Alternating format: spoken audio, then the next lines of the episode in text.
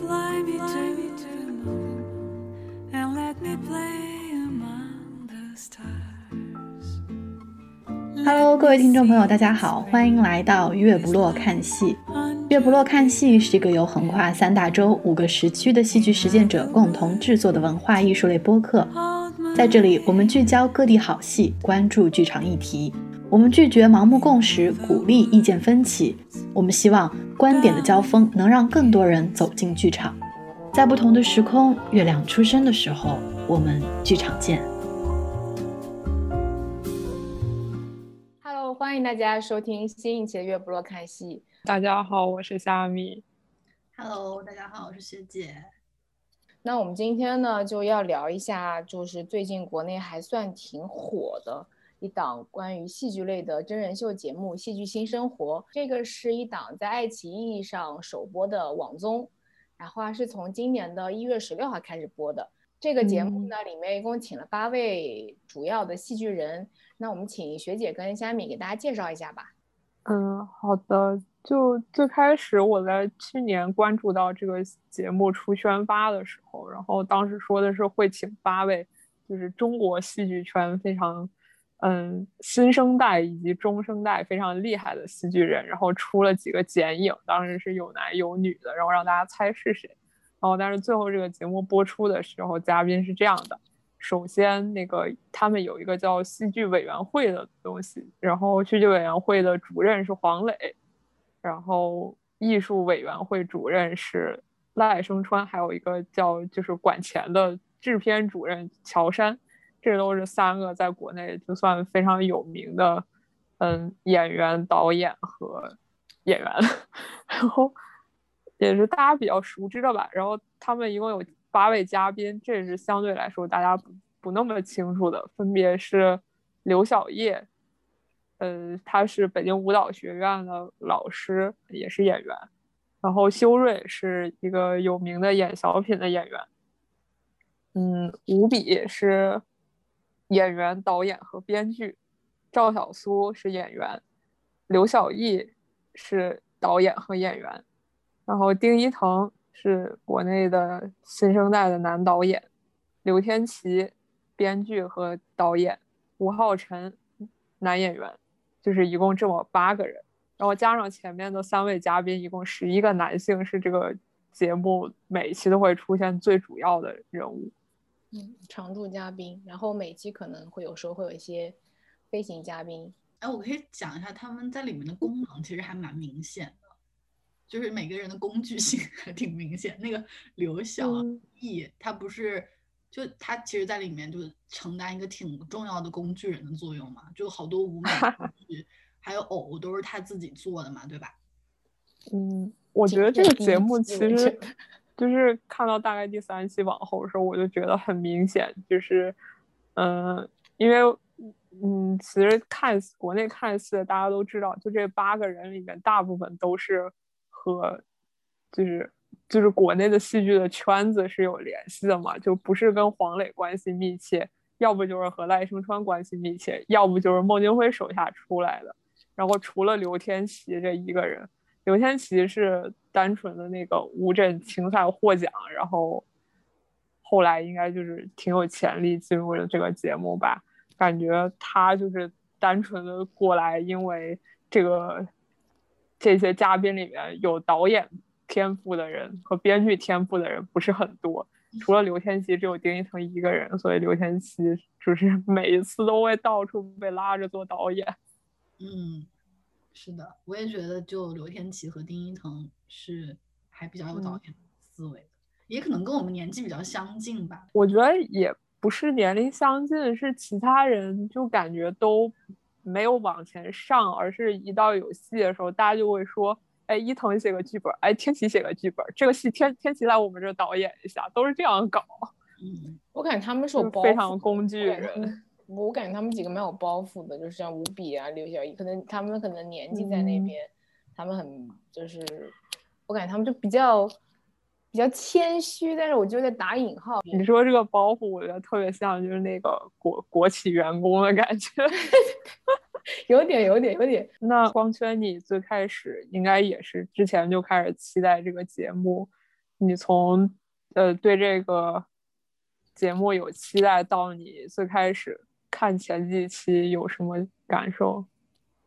嗯，就是我对这个节目就是真的最开始，因为我是看到这个消息，它开始播了嘛。我之前并没有知道有这么一个节目，然后我当时觉得，哎，觉得终于有有这种网综愿意去做戏剧这个比较小众的话题了，我当时就觉得蛮蛮期待的，就而且对这个节目有期待，而且对这个节目的效果也是蛮有期待的，我就挺希望它可以，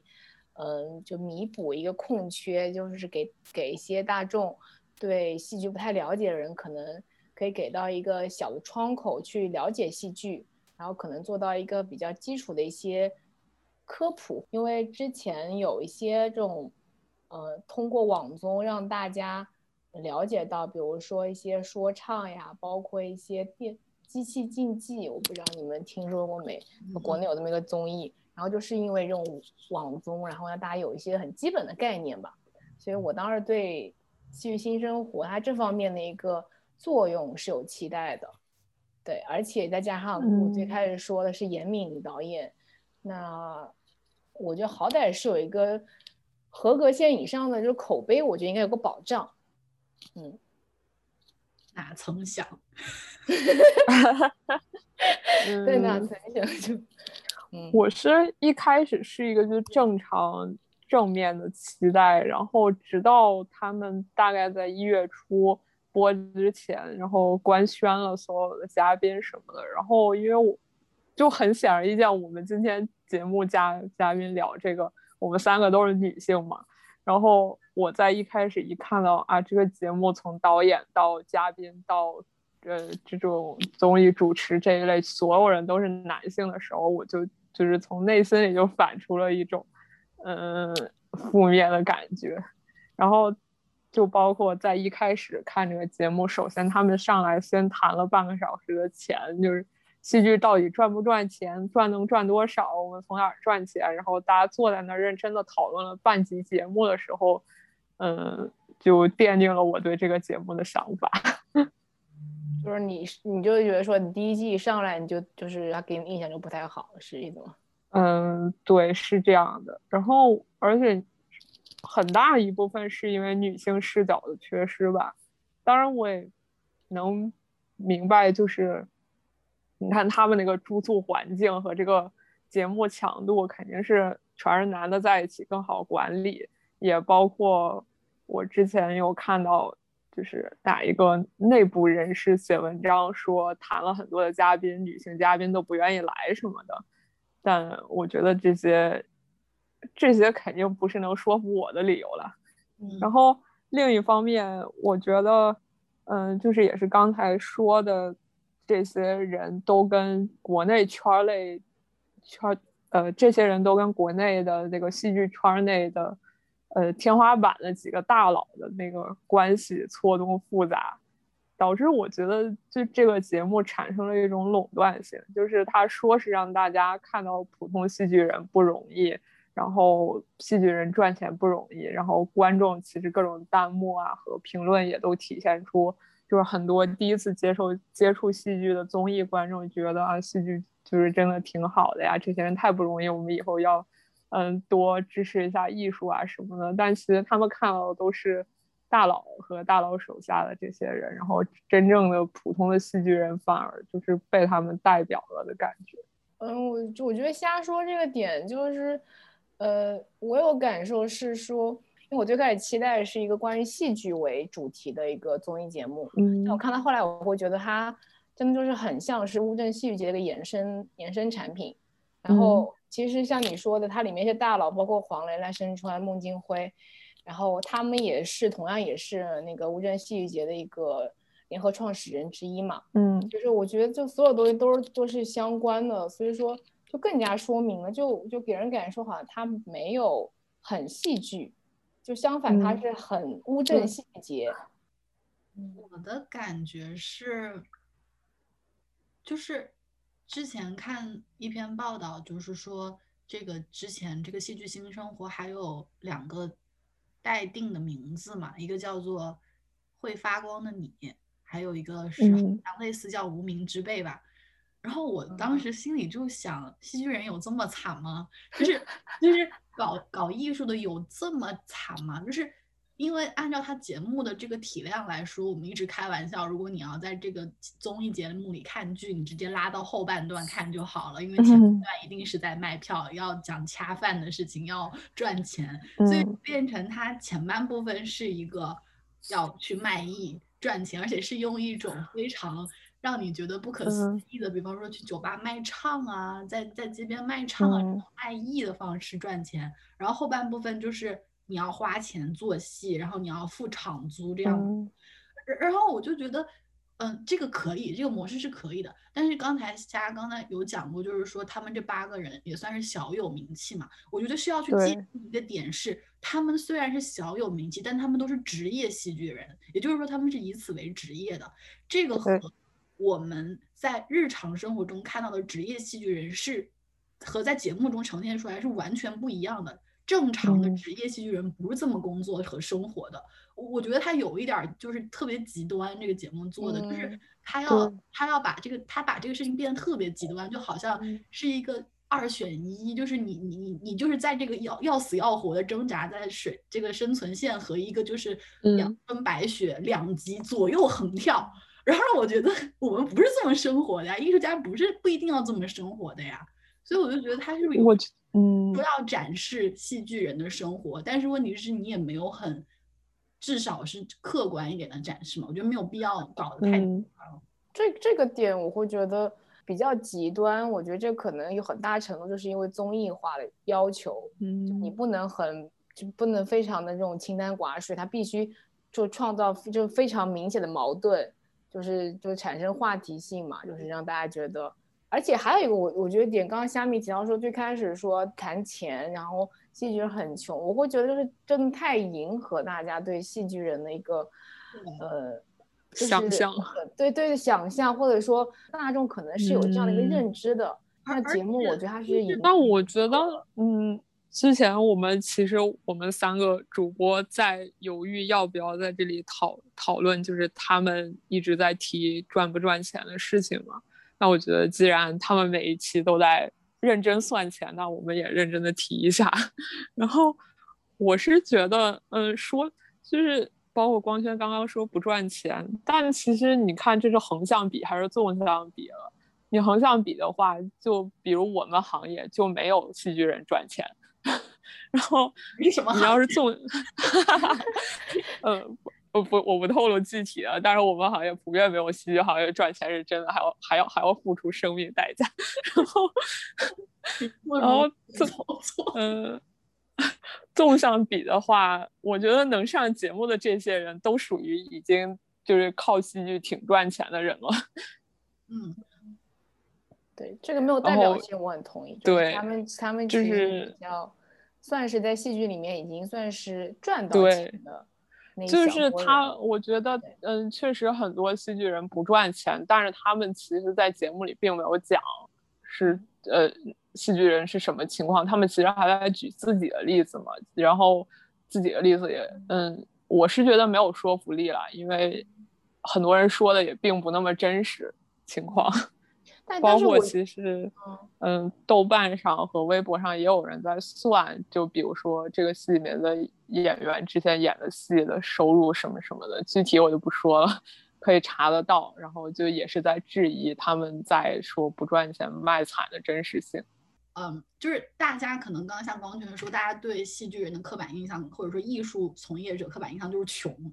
然后还有一点就是可能就是比较理想主义。其实我挺喜欢它里面那个公社这个设置的，就我觉得这个是我可能很早年间，可能中学的时候就觉得，哎呀，我就是学习之余，然后有一个这样的小群体，然后公社就是有点类似像公社一样，就是大家就是 捐钱有物捐物，一定要把这个剧给做出来，就觉得很暖很开心，在那样的环境里面。然后我感觉他其实也是想要。就是营造一个这样的一个特别浪漫化的一个想象，就是戏剧乌公社托邦对吧非常理想化的一个，嗯，戏剧公社。但是问题是，我觉得很矛盾。你你如果要搞一个这种类似于原始主义的东西，原始这，原始这为好的事情就是公社嘛，对吧？就是就是那种特别原始、不涉及特别金钱的事情的话，但是问题是它里面又又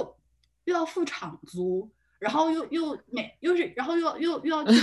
卖票，然后就是完全是一个。嗯，非常市场化的行为，而且是一个非常体制化的行为，因为它强调很多乌镇的这个景区啊，然后这个有很多人流啊，它为什么这么贵啊？那我觉得它就很矛盾，你到底是要搞理想主义的事情呢？那你为什么要参与到市场里面去？那你就搞一个完全理想主义的事情，展现戏剧本身它可可以的美，就是你用你的想象力展现出来。我觉得我也非常拜你这件事情，嗯但是问题现在就特别杂糅。他最开始就是他。他们是希望借戏剧，因为戏剧这个本身这个名头，我觉得如果你问一些就普通人，他大家就会或者很少看戏或者看一些戏的人会觉得说那是个有情怀的东西，就是他他要把这个光环也套到这个节目上面去，就是他有情怀的体现，包括选择公社，包括那种这样子一个工作氛围，然后你对戏剧的热爱。最开始开头的时候不是各种煽情嘛，就黄磊出来说一段话，但是他他又有这么一个综艺的一个设置在里面，就是说。他希望反映说戏剧人做戏不容易，因为有各种各样的钱，你知道吗？就是这个钱也需要分嘛。就我觉得他两个点他都想要要，就是体现出来，就情怀跟他生活艰难的两个点他都想要体现出来，所以说可能就体现了矛盾，就是就是什么都要站着。嗯，然后嗯，我是觉得，而且我觉得他们就是设置上感觉就没那么有逻辑。我今天想这么做，这期就这么做了。我下期想那么做，下期就那么做了，然后定了个很严格的规定，虽然我们都觉得这个规定不太合理，也不符合现实中的戏剧，然后好像后面出了什么状况，规规定也都可以改，然后又改了五花八门。是说到这里，我觉得就就要说另外一个我想吐槽这个节目点，就是最开始不是说严敏嘛，我觉得他是一个特别好的一个综艺导演，起码有质量，但是这个节目我真的觉得他的节目制作超级多 bug，就。我里面看的时候就觉得莫名其妙，就是举一个例子，就是说之前里面有女嘉宾，就夏刚刚在讨，就是吐槽说里面都是全男班嘛，但是其实他有来过几个同样是戏剧，嗯，几个女演员，然后小说来帮忙一开始，然后后面就莫名其妙，中间就莫名其妙就突然消失了，然后今天最新的一期他们又出现了，就是你会觉得哎，就觉得这个节目是没有逻辑的，或者说好像对那些。连着看下去，观众非常不友好，就感觉我当白痴在耍。就而且我我自己感觉，就制作上面不是很有诚意，就是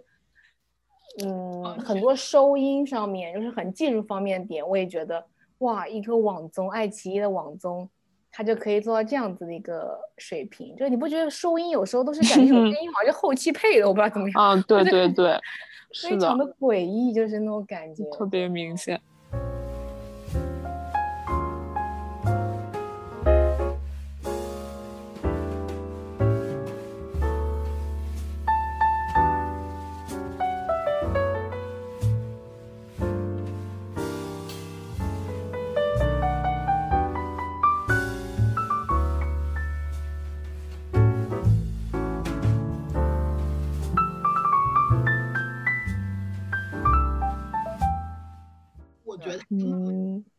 介绍展现所谓真实戏剧人的生活状况，反而加深了刻板印象。比方说，对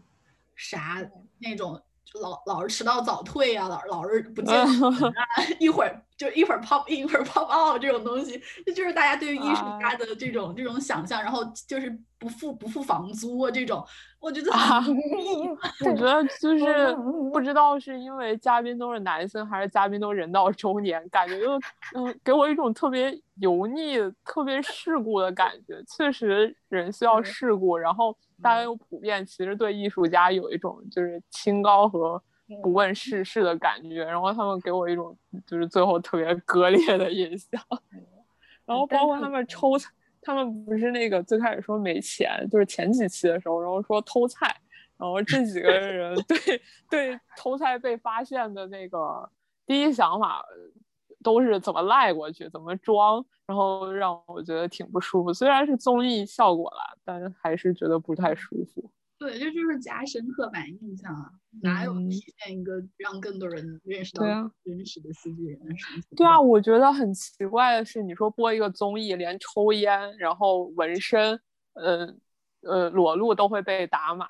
嗯、反而是你在宣扬一些偷了菜不付钱，然后房房房租讨价还价、耍赖这种事情上，光明正大的在当做综艺效果播出来，你到底是嗯、呃想对青少年观众宣扬一些什么呢？对啊，嗯，但这个他们，我觉得他们会觉得就是设计起来就是一个，就追求一个很好笑的，或者是你知道，就这个好像在综艺里面真的蛮常见，就是把一些嘉宾逼到一个比较囧的一个状态，和体现出那种反应，大家会觉得比较好笑。我觉得这个，我觉得就是他从综艺他那个节目的考量吧。但是我真的觉得比较遗憾的是，就我刚才我们聊了挺多，就不管从内容上面也好，或者从它形式上面也好，就不管是你戏剧还是综艺。就我们会觉得你两头都好像都没占上，就是你都都没做好，就更不要说嗯。他最开始的目的可能是希望两者比较好的结合出来，但是现在给我们感受嗯。是两头都没占上，你更不要说结合这上面了，就给我感嗯。受是整个节目形式很单一，就基本上都是排戏，然后就是就排戏也是很少的片段，而且最开始我很期待是大家可以多多放一些他们怎么样创作的一些嗯创作一些片段，尤其是他们在，因为他说戏剧新生活嘛，因为我觉得生活这个词还蛮重要的，而且的确我觉得很多戏剧创作它是在生活当中创作出来的。我其实蛮蛮期待这一趴的那个展现，他们怎么在生活中可能一些创作出一些比较有意思的作品。那这趴其实没有做好，然后就是一直在卖票，就是他反正就卖票就是他非常 重要的里面的一个一个梗，然后卖票，然后就呈现出来戏剧化，我会觉得还是很就是作品的形式也很单一化，这个也是我很想吐槽，就我觉得非常的片嗯面，对对对戏剧的展现。我觉得他们就是戏剧和生活比较割裂，感觉就是赶鸭子上架完成任务，每一周或者两周一定要排出一个东西然后给赖声川和黄磊审核盖章，再去卖票，然后演演完了算账的这么一个流程。再加上其实形式我觉得也也蛮也也蛮也蛮魔幻的，就是你让人家一周就排一个戏，我觉得这个太夸了吧？就对啊，这个这个其实我们看过戏的人，就凡是看过一些戏的人都会知道，戏剧不是这么一个诞生过程和那个运作方式的。但是如果你没看过戏，只看综艺的呃朋友，就有可能会对戏剧产生这么一种错误的印象。快消品的对。然后我最生气的是有一期他们在乌镇的那个酒吧搞了一个叫泗水戏，呃，邂逅泗水的沉浸式的戏嘛，就这么呃，其中只有这些戏里只有这么一个，就大力标榜自己是沉浸式，然后他们挑了那个酒吧里的一个长桌作为主要的演出的地方，然后长桌附近非常窄的两个架书架，其实观众是靠不靠近不了这个场景的。然后，但是反而他们会出去宣传说沉浸式啊，然后观众来看呀、然后来了之后，反而是在就是帮酒吧推销酒水，并没有告诉观众你可以随便走动，可以到处看，然后沉浸式是个什么意思？因为毕竟观众是游客多嘛，你不给人家讲，人家也不知道沉浸式是什么。然后，而且这个东西只演了一场，而且以摄像为主要服务对象。嗯，所有演员在演的时候是脸冲着桌子最里面的摄像机，然后后脑勺和屁股对着现场观众的。然后就我觉得，然后观众就在那懵懵的看着，酒吧也开着门，相当于也是穿堂风，大冬天的。观众就像是自己花了钱，然后来当群演的这么一个角色，就很尴尬。嗯，是的就让我挺不挺不满意的。然后一方面，我觉得你说综艺导演可能想不到这一点，那在座的八位，那那场还有女演员，在座的十几位戏剧人、戏剧导演和演员，难道就真的没考虑过观众看戏的感受吗？那我不相信。而且我很我不是很喜欢这种玩概念的作品。虽然丁一嗯腾他是本人我还挺喜欢的，但是问题是我觉得他在这么短短的八期里面，应该也提了好好几个概念，很学术的概念，什么嗯欧丁啊，然后环境戏剧啊，静默式戏剧啊，嗯这些其实都特别特别好，因为为啥？因为他们不就是觉得场租贵嘛，觉得那一万块嗯，是的，对吧？其实可能性还挺大的，整个乌镇。对，那那那其实嗯如果你们想解决，就是从根本上解决这个问题的话，这种环境戏剧、静默式戏剧是一个很好的切入点。你们好好做，好这个概念给理清楚，告诉观众说，哎，为什么就是我们可以在一个呃任何的一个公共空间都可以把它当做剧场，就是嗯往本质上去挖。其实这是一个特别好的科普，就是而且就是因为在公共空间里面就会有很多，就是它本身就是有可能会遇到，就是普通就是。路人对吧？是也是一个特嗯别好的科普，我就不懂为什么它只是作为了一个一个一个元素，就在这里面出现了一下，闪了一下，然后给个小词条，然后我觉得那你这样的话，其实根本起不到科普的作用的。我觉得就没想科普，就是一种炫耀感。啊，我我觉得他是，我我觉得最开始他们应该是有想到要叫做这个，要就是想要，因为，嗯、我对我觉得他们应该是最开始，因为最开始我印象当中，这个也是我我觉得蛮迷惑这个节目，会觉得它那个质量非常不稳定的有个原因，就是我我我第一期开的时候，我感觉他们还挺用力，就是会有一些这种小词条或者是什么小小讲堂，就是黄老师小讲堂什么意思，就给你嗯讲一下这种戏剧的一些，就是他可能提到一个名词或者是某一个人，嗯。就是我觉得哎，好像就是有点有点像我期待的东西可能要出现，对吧？但后来发现他们好像提到这种名词之后就再也没有了，就是感觉好像哎，我不知道，所以我觉得他这个节目制作也是那种，就是那种真的是质量非常不稳定，我就不太明白为什嗯。么会这样子，就是这个我也是觉得没诚意的一个点之一吧。就然而新的一期已经变成了黄老师做饭小讲堂了。还不如他们还不如去做向往的生活呢，真的。嗯，哎，那我觉得我们刚嗯好说到这儿，我们可以再说一下，因为刚才其实大家也提到了，就是他们其中演的戏哈，就是《邂逅似嗯水》，然后也跟大家说一下，就是到目前为止呢，嗯、就没有没有看过节目观众也可以跟大家分享，就是目前为止他们一共八期嘛，他们也做做出来八出戏，嗯，嗯然后有一期也暂且把它归为是戏吧，因为毕竟赖声川是挑了章的，在在在这个节目里面挑章，意思是说是他是认定这是一个作品，那个里面就唯一那个啥，就是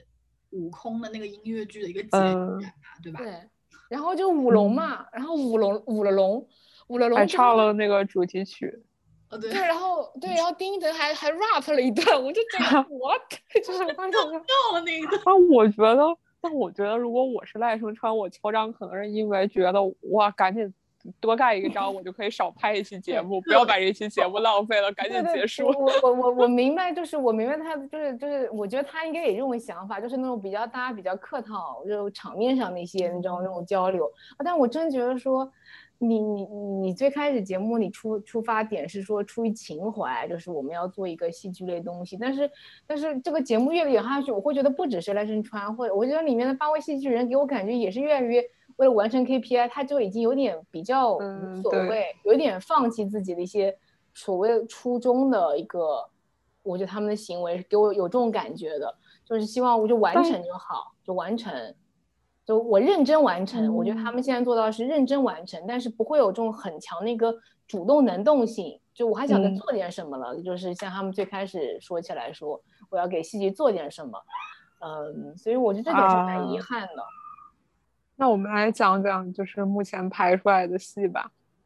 我先开始，我我打算笼，我想笼统的说一下这些戏。刚刚说的那个《邂逅似水》是其中唯一的一个沉浸式嘛，在乌镇的那个酒吧里面，是从一个外国戏剧也是本土化概念改编来的，丁一腾做的导演，这个刚刚讲过了。然后他们最开始第一期的时候非常仓促，三天排出了一个养鸡场的故事，然后也是一个从一个外国儿童文学来的，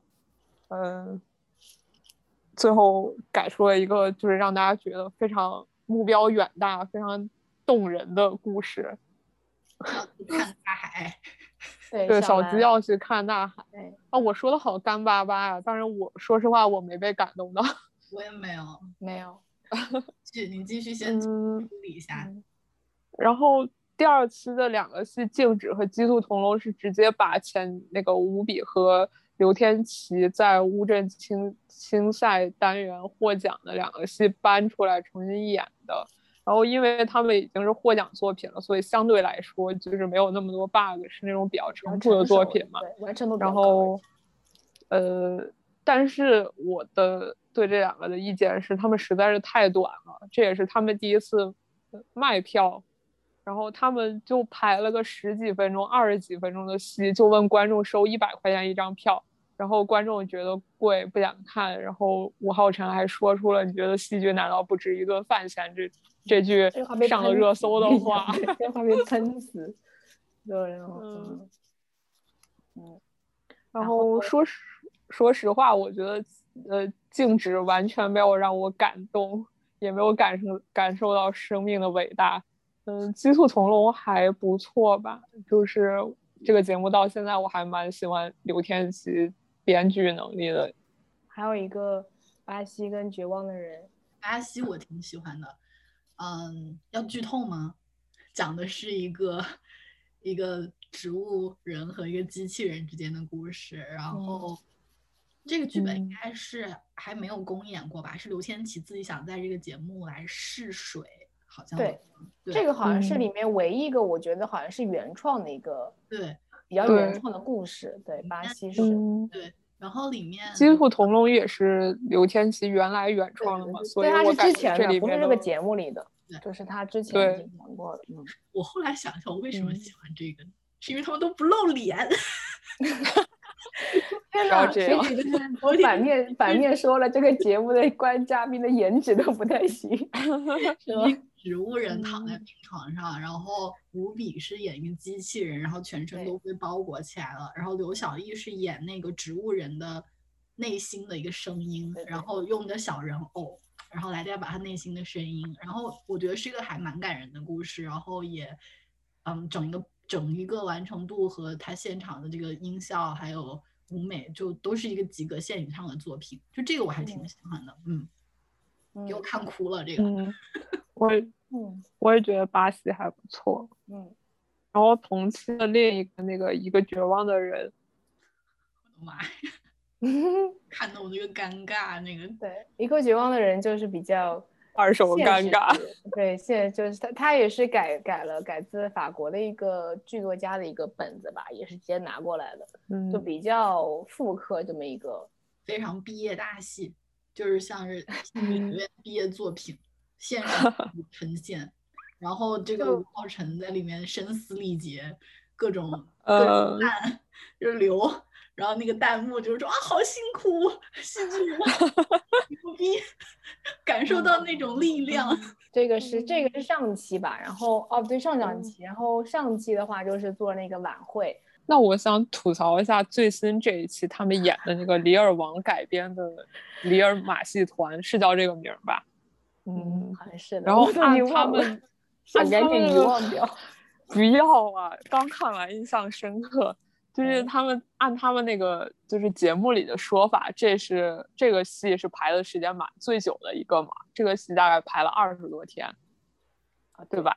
对。他是就其实远远超过了他们这个一周限制，因为当时有一期说那个实在排不出来戏没有排。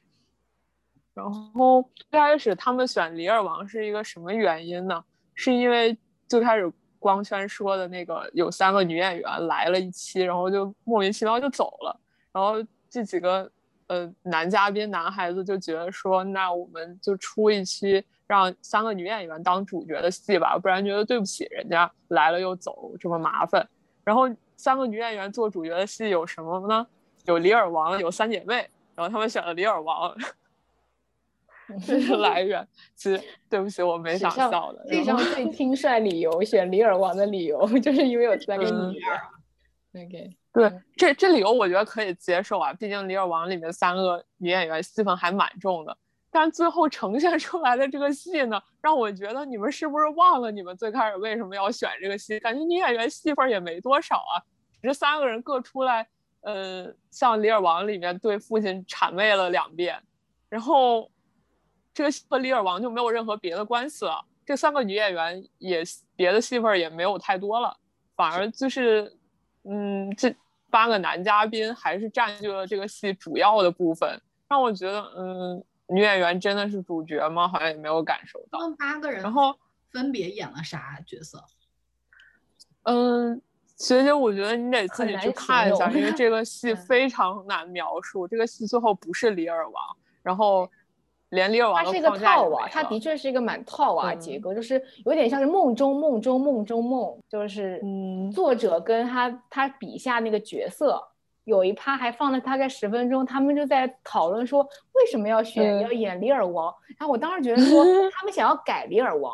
就是我当时以为他们是想完全的这种复排《李尔王》那种啊，就是一个那个一个那个绝望的人那样子。他说他们其实不是，他们希望改。我当时觉得说这个改是比较符合我的期待的，那我就很期待他们会怎么改，从选哪个角度改。然后他们当时讨论这个点，我本来以为是要为那个做铺垫，他们可能会想出一个比较现 代性的一个点。然后他们还问了那个史航。其实我觉得史航说有个点我还觉得挺有意思，他就说李尔王就是他误会了一件事情，他觉得爱是因为你是个伟大的人才会爱你，而并不知道有些爱是纯是因为你的身份跟你的地位。其实我觉得这一个点其实就是已经是可以就是就是你就是你比较你现代性讨论你也是可以讨论的或怎么样哈。然后他们就搞了一通，然后我觉得他们应该要搞一个比较有意思的点了吧，然后在后面演出来一个成品。我就现在觉得，what？就是我就觉得，就就学姐，你知道，明白。我刚刚大概也就是一个小时以前，我看完这个戏之后，我脑子里第一个想法是，这戏是我这种文盲配看的吗？是不是只有聪明人才能看懂？因为 它里面一层套一层的，又有莎士比亚和他老婆，又有四个四个作者 A B C D，又有什么咖啡馆服务员。然后大姐、二姐、三姐，又又有马戏团的狮子、老虎、斑马，就就是，然后每一个角色都在质疑说：“你是真实的吗？我是真实存在的吗？你是我脑海里想象出来的吗？”就让我觉得啊，我我听你这么一说，我觉得他根本不像李尔王，他像那个皮兰德罗的剧本，叫做《六个寻找剧作家的》。哦，对对对，我好像听过这个名。中人 six。嗯，six 有可能，最后反正真正跟李尔王相关的部内容可能也就不超过百分之二十吧。这个我就特别想 Q 一下米洛劳他自己定的那个根特十诫里面有一条，就是凡是做经典文本改编的，然后用经典文本的量不能超过百分之二十。但是呢，你看看人家做成什么样，你再看看我们做成什么样。嗯那这是一内核没把握好，他到底要排里尔王的什么？他整个给我的感觉是一个，他既不接既不接地气，也不经典复排，他就像是在玩票。你说一群职业戏剧人这是干的什么事儿？但是。怎么说呢？我觉得，但是我觉得他们是有 deadline 那种压力的，就是好像到那个戏，他不管怎么样，什么戏好戏烂戏，都得到那个点，他都得演了。这也不是戏剧人的真实状况啊，对吧？像你们讲的一个戏，至少你排出来，怎么也几个月、半年，对，一把 deadline 搞得这么紧张呢？这都不是一个正常的一个运作方式。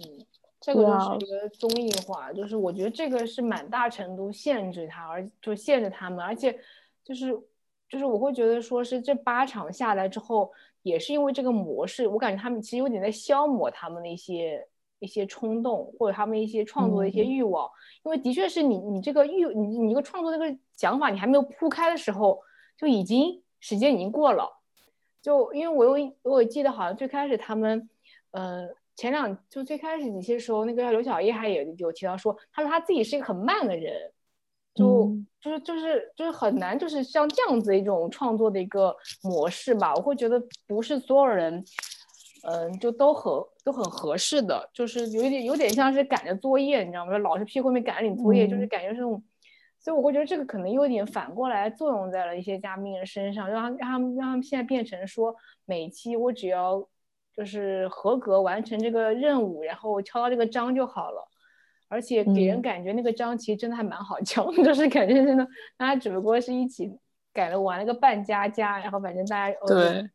然后我就敲个章，就这期过了，就这样子。就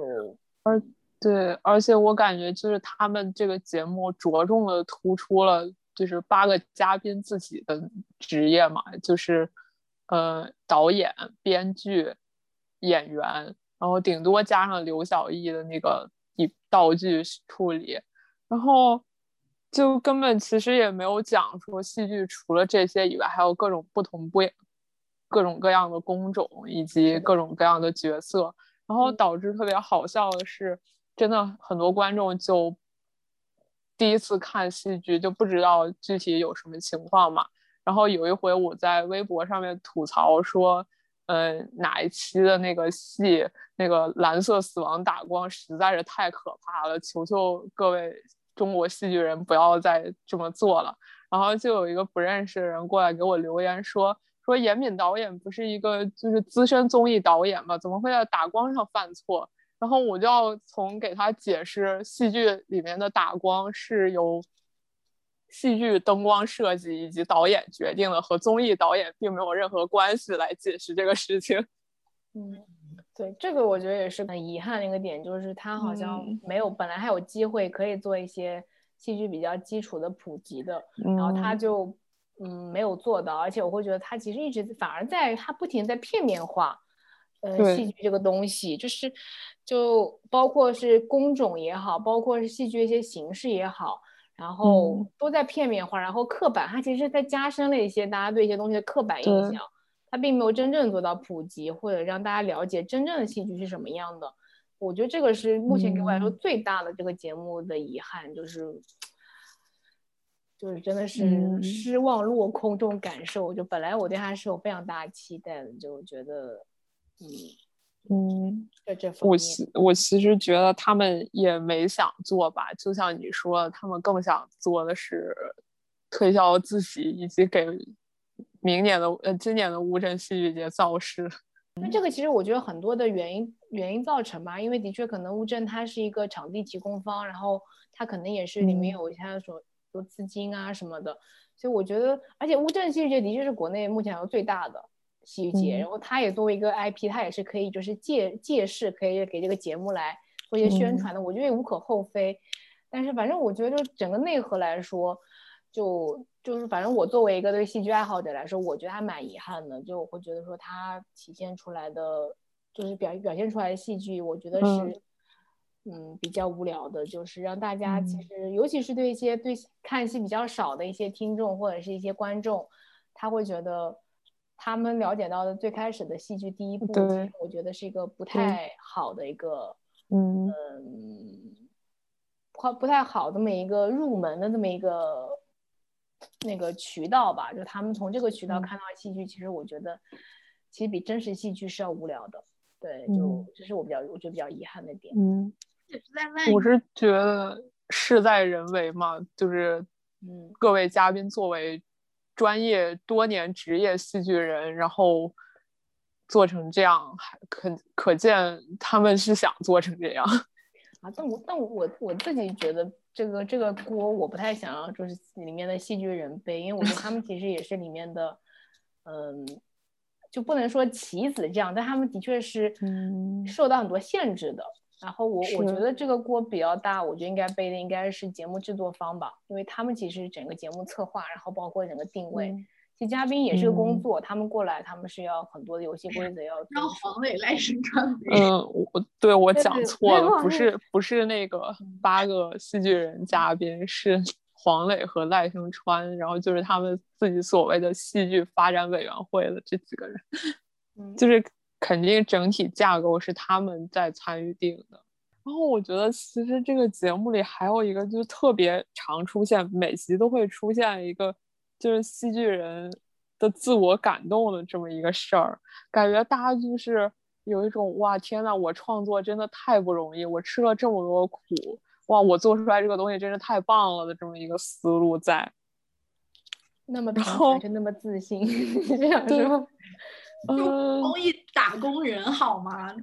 就就平凡不平凡我不知道，自信是真的蛮自信的。然后以至于就是他们就是每一集都会出现找观众卖票嘛，然后就会再制造一些话题，比如那个戏剧难道不值一顿饭钱吗？然后包括呃，吴比也说过类似于戏剧是精神的食粮，你喝个奶茶三十块钱，尿出去就尿出去啊 这种话，然后戏剧会留在你脑海里一辈子啊这种，嗯，莫名升华的东西。有些烂戏我就是。让我痛不欲生。对，是的，没错，但是是的。但是我当时看完的时候就觉得很莫名其妙。我觉得我吃饭是刚需，看戏又看戏又不是刚需。你凭什么觉得看看戏比我吃饭重要呢？而且真的是，就是我我我今天看那个《李尔王》的时候，我也在想说，我就想假设说，如果我是在现场，我是掏着一百五十块钱或者一百三，他双人票，我看了现场的话，我看完我会生气的。见了鬼！对啊，就我会觉得我就是花了钱花了时间，我真的会生气，就是就是对，嗯，而且就是他们的定价，其实我觉得相当不合理，就是一拍脑子就定，一拍脑袋不拍脑子，就是一拍脑袋就定的，然后也主要目的是 cover 掉生活费和场租嘛，然后就会出现这种只演了二十分钟、三十分钟的戏就要收一百到一百五，然后又被。呃，观众划价或者是卖票人主动划价，最后变成二三十，然后再委屈一下说，你看观众就不愿意给我们很多钱，然后做戏剧人真是太难了。我就觉得你这个逻辑好像也不太对，是吧？而而且不是，还有个点是，我觉得这个节目设置有很大问题，是它这个整个节目基本上在乌镇录制嘛。你像现在这种疫情期间，其实乌镇旅游的人很少的。对啊。他其实割来割去就那么一拨人，本来就没有观众，很正常的，你说是不是啊？你看路上都没什么人呢，所以我觉得对。他们难卖票是非常正常的事情。是，就后来在最近几期节目里，他们自己也说，就你看工作日本身人少，又是冬天，疫又有疫。情，而且游客就是游客，你不是戏剧节的时候那种大流量的戏剧观众比较好拉客嘛，然后你就不能道德绑架普通游客呀。但是，但是我觉得他们是被绑上这个游戏规则，你就得做这个事儿。我就觉得最大锅就是节目制作，我觉得没有做好。就是你在这样的一个环境下，其实不适合这个游戏模式，就是更适合是那种老老实实，咱们就把那个戏剧给呈现出来。因为你毕竟是个乌镇，你本来就是你外宣的一个形象，就是一个乌托邦小镇，对不对？你就是很戏剧的很重，你知道吗？是吧？因为都姓乌吗？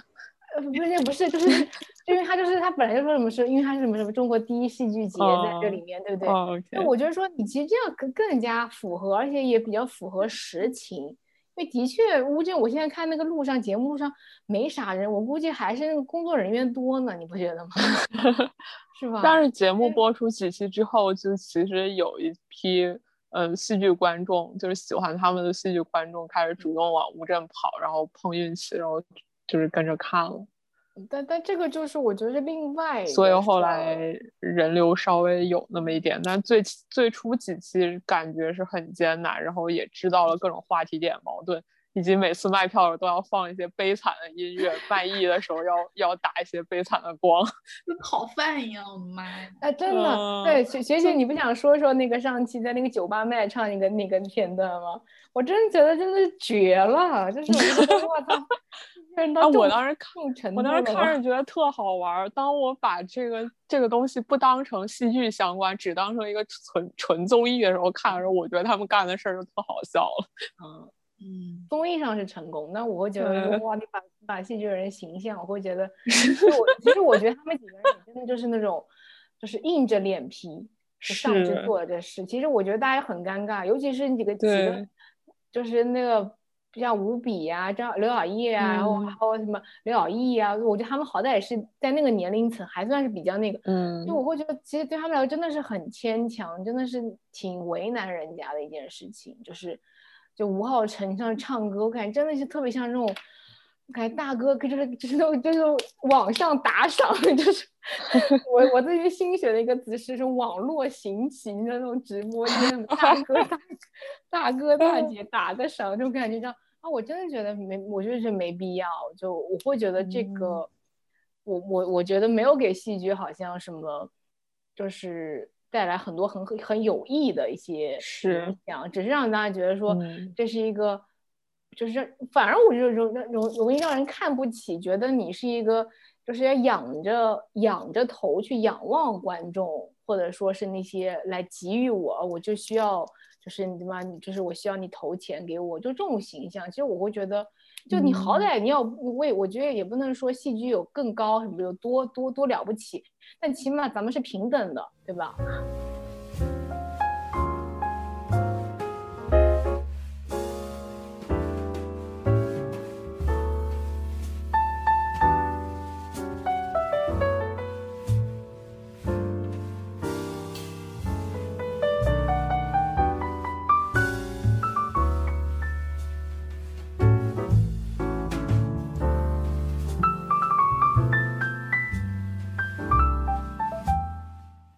我觉得有可能是这个戏剧跟就是综艺上面的一个呈现，可能是第一次吧，会不会有点就水土不服？就其实也不是，就我前两天看到一篇呃文艺报的文章，大家有兴趣可以找来看一下。我给大家总结他讲了啥，他就是梳理了一下，就是戏剧加综艺的一个结合。就是其实一四年的时候，湖南卫视就有出过一个舞台剧综艺节目，叫做《新剧社》，算是。这个应该算是第一档，然后当时是那个有田沁鑫和念来来做指导，做这个戏剧导演来指导这些作品，然后有也有排一些就是啥罗朱呃罗密欧朱丽叶啊，然后还有就是嗯一些比较经典的文本，然后但是就是也也是比较偏那种都市爱情啊、时尚啊、搞笑啊这种这种类型化的一些剧。然后他他也是就是呃舞台他但是他的是每期的那个有九十分钟的时长，就是是这个舞台作品，然后那个幕后的故事就是只是作为一个很很简单的花絮这样介绍，所以这个的话，我觉得我没有亲自去看过，但是我听他的介绍，我觉得哎这个还挺有意思的。然后他还介绍了一个是一九年央视有推出一个叫做《故事里的作》。故事里的中国就比较主旋律，然后是把戏剧、影视和综艺结合起来，也是田沁鑫来做那个嗯导演。然后这个比较好的一点就是，它就是相对于前一个的那个那个综艺，它就是会有剧本朗读，然后还有导演和编剧在围读中讨论剧本内容，呃，还有就是他们的创作思路是怎么来的。然后最后的实际的排演是包括戏剧现场和影视化拍摄这两部分。然后我觉得这个。好，好像就是又挺有意思，更进一步。但是就是因为它是很主旋律嘛，都是讲那些中国故事啊，什么永不消逝的电波呀、英雄儿 女这种类型。自己想到的一个是我前段时间好像是二零一八还是一九年看的那个，二零一八年湖南卫视搞的那个《幻乐之城》，就是搞那个跟音乐剧的结合。然后听说过，不是有王菲嘛？然后就有非常多的人去看那个，他就是等于说在现场搭了一个景，然后就是那个有就是把音乐剧和综艺结合起来了。嗯，哦，我有看过一点那个，是不是好像朱一龙还去演过？对对对？我觉得还行，还可以，真的。就是从呈现上来讲说，嗯，因为我对音乐剧不了解，所以我看了那个算是大概了解了它的到底是个什么意思。但是那个导演以最终呈现的作品为主，和戏剧新生活这种又想讲戏剧又想讲戏剧人的生活两码事儿。嗯，就是那些的话，感觉还是以作品为主，然后戏剧新新生活是属于戏剧人的真人秀。嗯。我觉得我挺同意刚才关轩说很可惜这一点的。其实你说综艺这是一个多好的一个带流量和圈粉的一个一个模式，它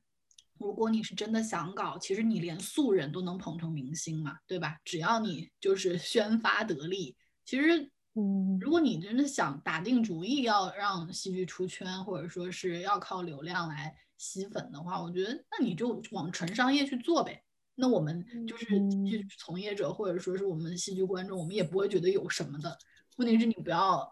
两边都站，那就很尴尬了。但但是我我我我觉得有一个点是我就是，嗯，我觉得刚才学姐说的有点我不太同意，就是我会觉得说，嗯，就是综艺的确是蛮很容易让素人出圈或者成为一些明星，但是我觉得他其实这个这个人成明星跟戏剧本身，我觉得是有差距的。我当时看这个节目，我有期待是他在普及上面因为他普及了戏剧，能够让戏剧出圈。这个有这个原因，是因为我我之前看那个新说唱，然后我真觉得你能看出他很用心，他又做了很多功课。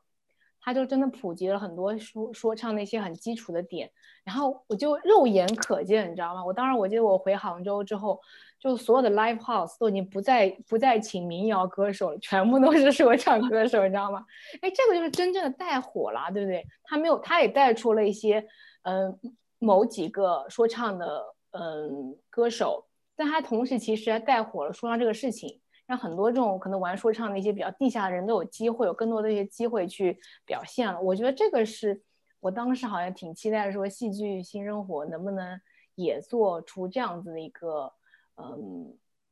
一个效果吧。因为其实国内全国我觉得剧场还是很多的，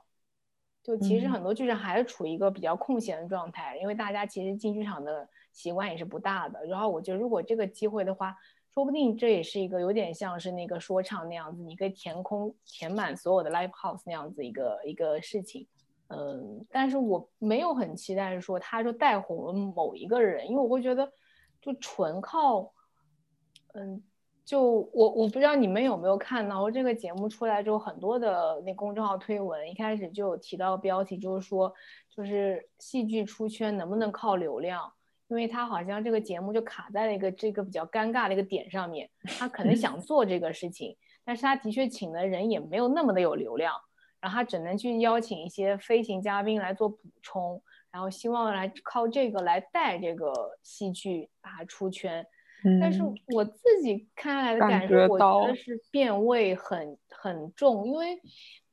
就举个例子，比如上期那个晚会那次那个卖票，对吧？大家其实很多人去看，根本根本不是为了说那个晚会我演啥，大家都是为了黄磊去的。那你觉得这个跟戏剧有啥关系呢？对吧？而且丁一腾在微博上说，这个节目播出以后，他的新戏相就告罄了，就他那个新戏。对，那他是因为他占，就是他有那种所谓的流量。对，里面八个八个戏剧人，我相信他们的肯定是有。收益的，包括他们的知名度啊什么的，对吧？但我觉得这个跟戏剧本身没有关系，因为我觉得国内的观众很容易就是就是进入一个进入一个状态，就是说追星。就我觉得好像国内什么都可以追星，那追的只是那个人名而已，跟那个东西本身真的没有关系的。这这这个在我看来，我觉得是蛮虚假繁荣的。就是我你你看特别热闹，但是大家追的都是。我觉得追丁一腾还好呢，因为大家很自然会看关关注到他的作品。但是里面有好几期，我觉得请一些飞行嘉宾的时候，我自己觉得蛮膈应的。是说，其实很多人来看，就是买票进去看那个戏，并不是为了看戏，呃，他们只是因为那个明星，呃，什么欧阳娜娜或者是那个那个魏大勋，就是是看他面子上我买票了，就这时候一百五也好，两百也好，我都无所谓。但如果你换一个没啥名气的人，无无比去卖票，十块钱人家都不一定去看。我是觉得，就是如果他们靠明流量明星卖票能把观众引进剧场，也是一件好事。但问题是，你怎么留住观众？你不可能每一次卖票的时候都会有流量明星站在门口吆喝当黄牛怎么样的呀？就真实的剧场是不存在这种状况的。是的，所以。你是为了把票卖出去而卖出去，并不是因为你做的东西好，足够吸引到路人来看。是，这个我我我很同意虾的虾的说法，就是说，其实你吸引来，就是你跟着第一波人的时候，那是容易的，但你要一直让这些人愿意进来，这个是这个是很难的。然后，而且我觉得还有一个很严、很很很就是很悖论的一个点是说。就是我觉得，就是国内哦，就很有很重这个就现象，就是大家是有这种很看重流量，跟很就是大家非常的去追求很多人就观众的注意力，然后但是你要去追求大家注意力的时候，其实那是需要一些很表面的功夫能做到的东西，比如说一些明星或者是一些非常有噱头的东西，这些东西才能够抓到别人注意力。但是其实这个这些东西跟他。戏剧的本身真正的价值是完全就是完全是矛盾的。我觉就是，起码起码对我而言，我会觉得说戏剧真正吸引到我是他真正他作品就是体现出来一些价值，他想讨论一些东西，这个他的理嗯念，这是我觉得是真正能够留住人，而且真正能够吸引到人的。嗯但是如果你要做一些戏，你纯是为了去吸引到观众注意力的话，其实我会觉得是有点消解戏剧本身的真实的一个内核价值的。那其实我觉得这是得不偿失的，就是他说你可以通过一些非常很快消的戏吸引到一波人来看，但是你会发现你根本留不住那波人，因为呃大家只不过过来看了个热闹，就是我觉得，嗯，这样我觉得国内戏剧圈的风气其实蛮多的，制作公司和团队都是走这种请明星来演主角，嗯，做这种明星戏剧，然后吸引他们的粉丝，从而就可以提高票价。然后这些大部分都还挺成功的吧。但是事实上就是做出来的效戏的效果就有好有坏，然后同时也算是引起了所谓的明星粉或者是节目粉和剧粉之间的争执。那我觉得，嗯，我为什么首先一定要给自己扣一个帽子，扣一个粉旗呢？就很不可思议。但嗯，那我觉得其实明星来演戏，我是没有什么反感的。嗯，我超只是嗯只是就考虑到你最后那个质量是怎么样的，你不能是以玩票的性质过来卷一波钱就跑，那肯定相当厌恶。嗯，因为其实像百老汇和西区都还蛮多那种，嗯，影视成功影视明星重回舞台演戏，或者是出试水舞台演戏这样子的情况。而且我还想补充一点，就是我觉得可能在中国大陆这种社区艺术比较少，但其实，在港澳台还有就是欧美这些地方，其实社区艺术啊、社区戏剧啊这些，就是得到政府部门的支持，或者说国家层面的积极上嗯支持是挺多的。其实观众不一定要觉得说一定要去支持商业剧场，就是可以关注一下，如果是在这些地方的观众，可以去关注一下自己周边的社区里面有没有一些对呃剧场室这个这个嗯项目，我很同意这都是免费的，而且就算是嗯要钱也是非常便宜的价钱。我觉得嗯戏剧就像我们一直在讨论的时候，它的呃一个很大的魅力就是在于现场感嘛。所以说嗯很多东西都是你要进到那里去，你才能够感受到。你隔层屏幕可能有，但是肯定会有一些消减。所以我觉得如果有金钱价格上的考虑的话，不妨可以从这些社区的项目开始，嗯不一定要嗯不要相信这个呃这个呈现出来的就是一个真实的样子，应该但但先去体嗯验一下。嗯刚刚学姐提到这个点，就是我当时看的时候，我有很重的感觉。我会觉得国内的戏剧很难出圈，很大原因就是也有这个很重要这个环境的因，就是原因，就是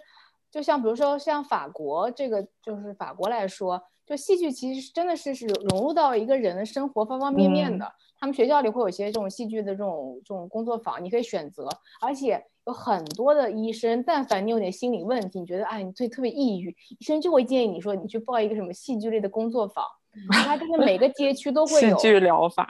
哎，对，真的，这个在反正法国是非常很嗯普遍的，就是你每个街区就是好几个小剧场，然后它会有就是专门嗯服务这个这片区域居民的一个这种戏剧活动，所以我觉得对对于他们来说的话，看戏就是很正常的事情。国内的话，大家嗯对于戏剧就是一种比较陌生的，就甚至对就是进去频率本来就很低，而且以这样的票价是一个娱乐活动。那你让娱乐活动让嗯大家去一下付五六百块钱，那你看看一场电影不香吗？是不是三十块钱？对啊？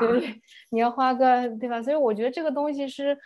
很很很多原因造造成的。所以说你让你想让观众一下子马上就进剧场，或者说戏剧马上出圈，我觉得这其实挺不太切实际的一个一个点吧。下面就想跟大家聊一个算是脑洞题吧，就是如果嗯你做一档戏剧综艺节目，或者你期待中的戏剧综艺节目应该是什么样子的？学姐可以跟大家分享一下吗？你有这种我有有有，我之前看《向往的生活》的时候，有一个瞬间特别感动我，就是好像是某一季的结束的时候，就是可能那那那集时长也比较长，然后就是呃黄磊请了《暗恋桃花源》的全班的这个剧组来到那个小他们住的那个小村庄里，然后那天晚上就是他们在那个凉亭里，院子的凉亭里，然后还有月光，整个氛围非常好。然后他们就重新复排了一下，暗恋桃花源最后并场并最后病床前的那一部戏，啊那那段戏，然后我当时就觉得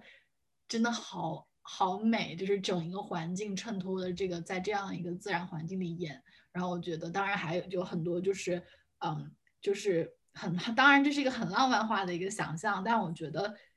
戏剧本身它就有一些理想主义，我觉得如果能够在这件事情上做到极致，然后用一种呃网络的平台，就是能够告诉大家他这个理想主义是怎么样呈现出来的，我觉得也很美好，它是件美好的事情。对，然后那还有除了这个以外，我自己比较，我也是比较喜欢，就是那种把一件事情讲清楚，然后做科普做清楚的一件事情，因为刚才前面讲到很多，就是说点就在于说。呃，要展现真实的戏剧人的生活，那么真实的戏剧人生活到底是怎么样？那其实完全可以做一个，比方说八集的，或者说十集的一个，嗯，那种纪实类的真人秀，或者甚至纪录片，像《舌尖上的中国》那样，就是你把一部剧从构思到呃剧本朗读，到这个讨论和导演演员的讨论，到彩排，到合成各部门的协调，到场地租赁，然后跟这种行政事务，然后到演出，然后到观众反馈，然后最后再回到一开始这个整一个流程，把它讲清楚。你可能不用很多部剧，就一部剧就好，选一个有代表性的，把这件事情说清楚，其实就可以达到一个科普戏剧这个行业、展现戏剧人生活的这个作用。嗯嗯，这是我的想法。我期待的这个，就刚刚学姐说，就我发现我期待的综艺节目就是很像学姐说的，就是说，就是以一种很慢综艺的方式，就是咱们就是慢慢的把戏剧这个事情说清楚，然后可能你一季节目吧，你就排一个戏就行，因为戏的最后的结果并不是真正的目的，就大家是吧？就是因为大家想要你想展示的东西本身，戏剧这件事儿，并不是说一个作品你要多少多以数量取胜，就还是。我觉得还质质量比较重要吧，就是你一部戏过程而非对产品展现出来。对对对，因为戏剧的确是它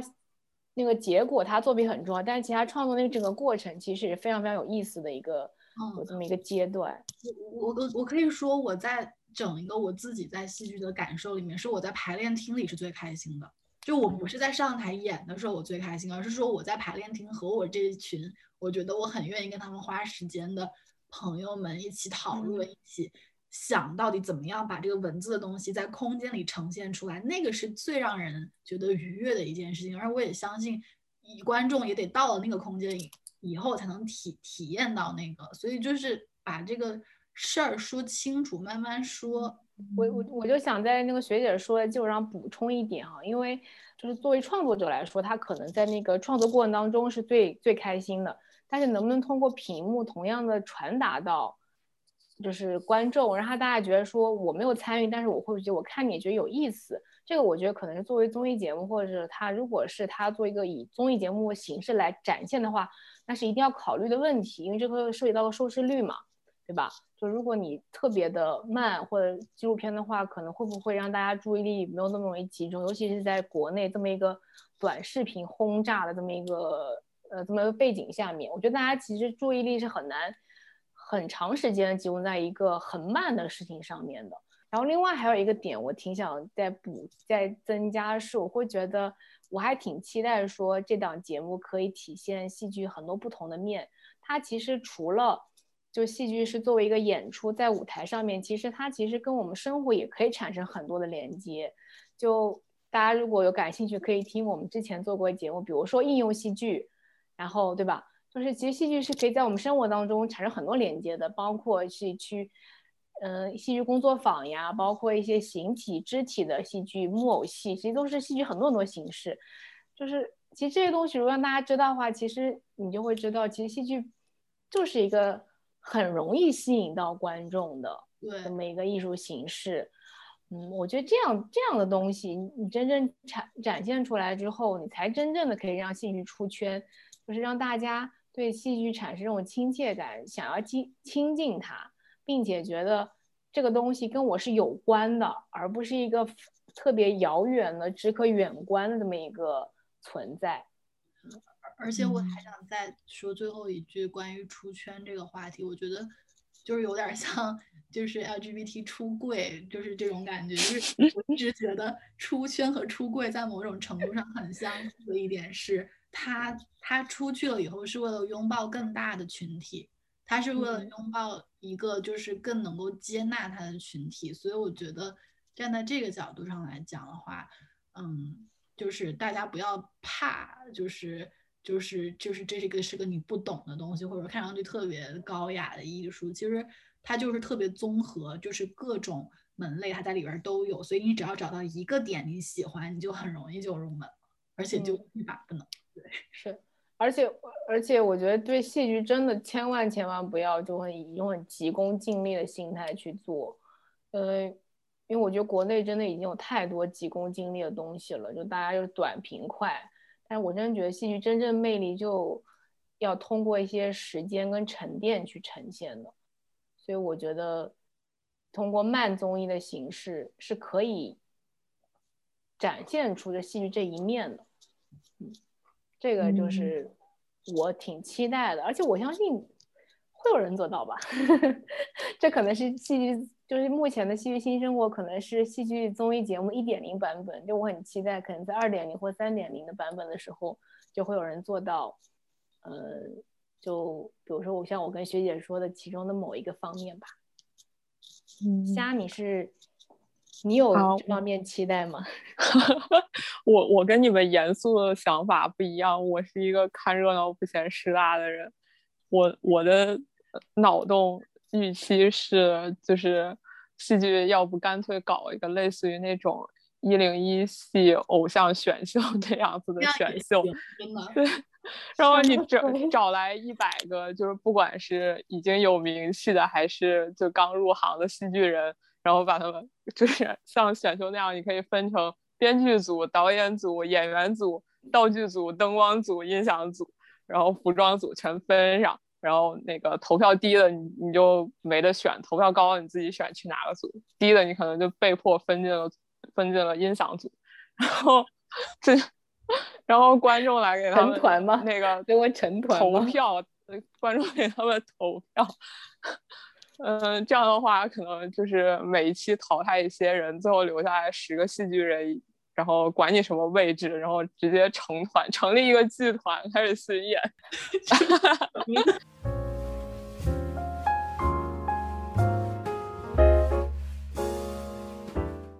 那我们今天关于聊那个戏剧新生活也聊的差不多了，就。嗯，我们各自都说了一些大家的一些看法呀，包括对一些戏剧综艺节目这个形式的一个期待。嗯，那么这个节目现在目前进到八期，可能还剩下三到四期的样子。如果大家感兴趣，观众也是，我觉得还是可以看一看的吧，因为大家看的角度会不一样，也许你会在当中发现你的兴趣点，对吧？起码也是你了解戏剧的一个小步。去看一看这八个有意思的戏剧人，也是不错的一个选择。那么在节目的最后呢，跟大家预告一下，因为我们月不落看戏就马上就要一岁生日了，所以说我们下一期的节目会是一个一周年的